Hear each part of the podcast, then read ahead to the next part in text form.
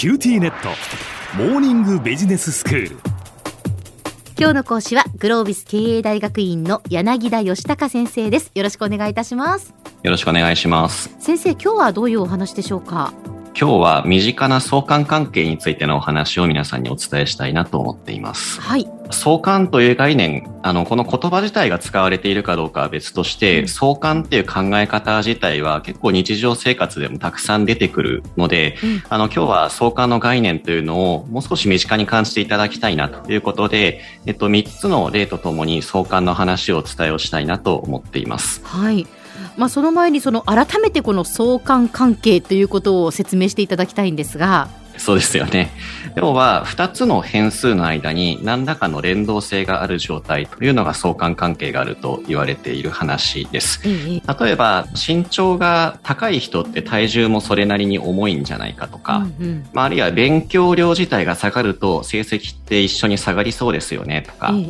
あの、こういった二つの変数の間に、まあ、共に変わると、まあ、そういった関係性があるということが相関関係があるということになりますえ。なるほどこれじゃあ数学的に言うと比例と反比例みたいなことで思っていいんですか？ああ、まさに、はい。まさにそんな話ですね。はいはいはいで身近な相関関係はい、はいそうなんですよ。で、ちょっと3つ例を持ってきたんですけれども、うんまず1つ目がですね、あの、そもそも心ってどこにありますかと。はいまあ、あの、心って言われると脳みそで考えているので、まあ、脳みそって答える方も多いと思いますけれども、えまあ、一方で人類って長らくこの心臓のあたりにあるんじゃないかというふうに認識をしてきたわけなんですけれども、はいまさにこれって相関の話が大きく関係してきます。要はその心って感情の動きというふうに捉えると、感情が高まったりとか、あのそんな状態って心臓がバクバクするとか、ちょっとキュッとするとか、こう人の感情の動きと相関して、で、心臓ら辺がキュッとするみたいな、あのそんな動きがあるので、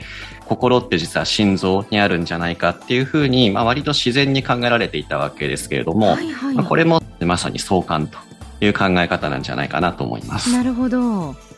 で、今日二つ目の例なんですけれども、はい。10年ぐらい前ですが、2013年に実施された全国の学力テスト、それから学習状況の調査の結果、算数の点数とか国語の点数とか、そういった点数と一緒に、皆さん朝食ちゃんと食べてますか？という調査をしました。という結果があります。ええ。この調査の結果はですね、朝食を全く食べていない人の算数のテスト、それから国語の点数が悪くて、朝食まあまあ食べてますってなるともう少し点数が上がり、で、朝食毎日ちゃんと食べてますよという方は一番点数が高いという結果に綺麗に並んでですね、はいはいまあ、つまり朝食をきちんと食べる子供ほど成績が良い傾向があると。朝食を食べるかどうかが、まあ、成績と相関関係があるんですよという、まあ、こんな綺麗な結果になりました。ええじゃあこれ子供たちの成績を上げるためには、じゃあみんなこれ朝食食べたらいいんじゃないかと。これ小浜さんどう思われますか？うーん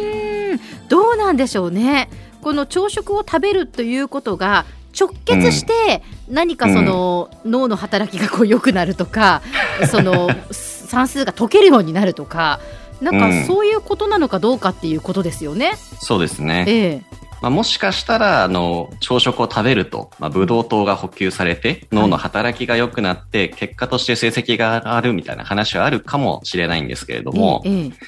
まあ、一方で、もしかすると、こういった毎日規則正しくこう生活習慣を身につけさせるような、こういった家庭での子育ての姿勢だったりとか、親御さんの姿勢っていうところが成績に現れているっていう話かもしれなくて、ええええ。まあ、冷静に考えてみると単純に朝食を取らせればイコール成績が上がりますかと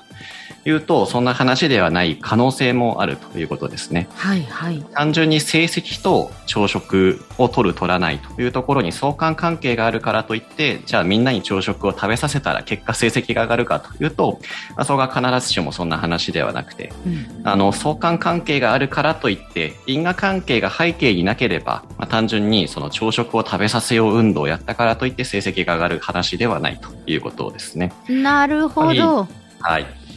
で、三つ目なんですが、はい。アマゾンだったりとか、あるいは楽天だったりとか、あの、e コマースのサイトを使われて買い物される方、非常に多いんじゃないかなと思います。インターネットの通販サイトってことですね。はい。で、この Amazon をはじめとする通販サイト、まあ、見るといろんなおすすめ商品が出てきて、で、ついついもともと買うつもりじゃなかったものも買ってしまったという経験をされた方も多いかもしれないんですけれども、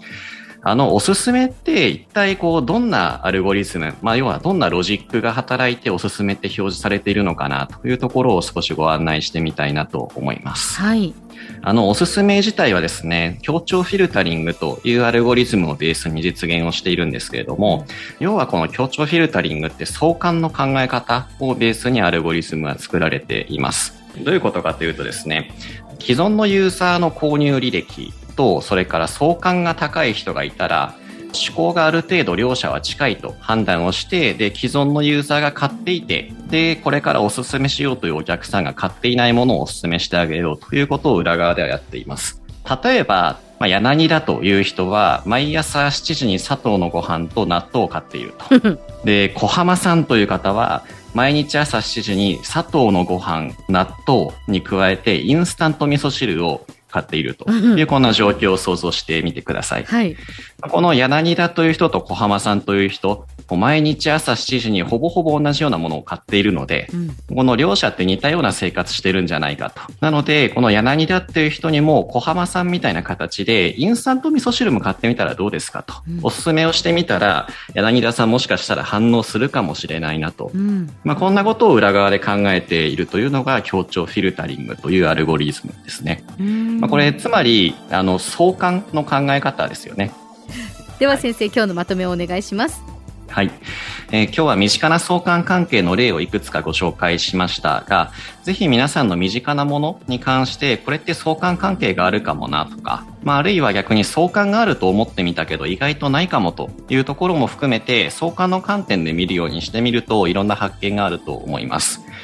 で、特に相関があるの逆、ない方ですね。に関してもビジネスシーンでこう、これをやると売り上げが上がるんだとか、これをやると顧客満足度が上がるんだって会社の中で言われているようなこともたくさんあると思うんですけれども、ちゃんとデータを取って、で、相関を調べてみると意外と相関がなかったということをグロービスの受講生からもよく言われたりします。まずは身近なビジネスシーンでも相関があるかどうかっていうのをチェックしてみるというのはいろんな発見につながるんじゃないかなと思います。今日の講師はグロービス経営大学院の柳田義孝先生でした。どうもありがとうございました。ありがとうございました。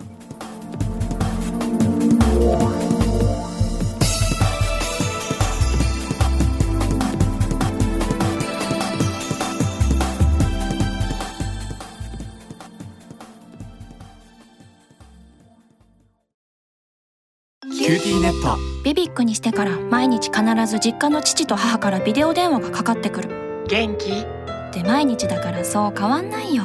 痩せたか？で毎日だからそんなに変わってないって。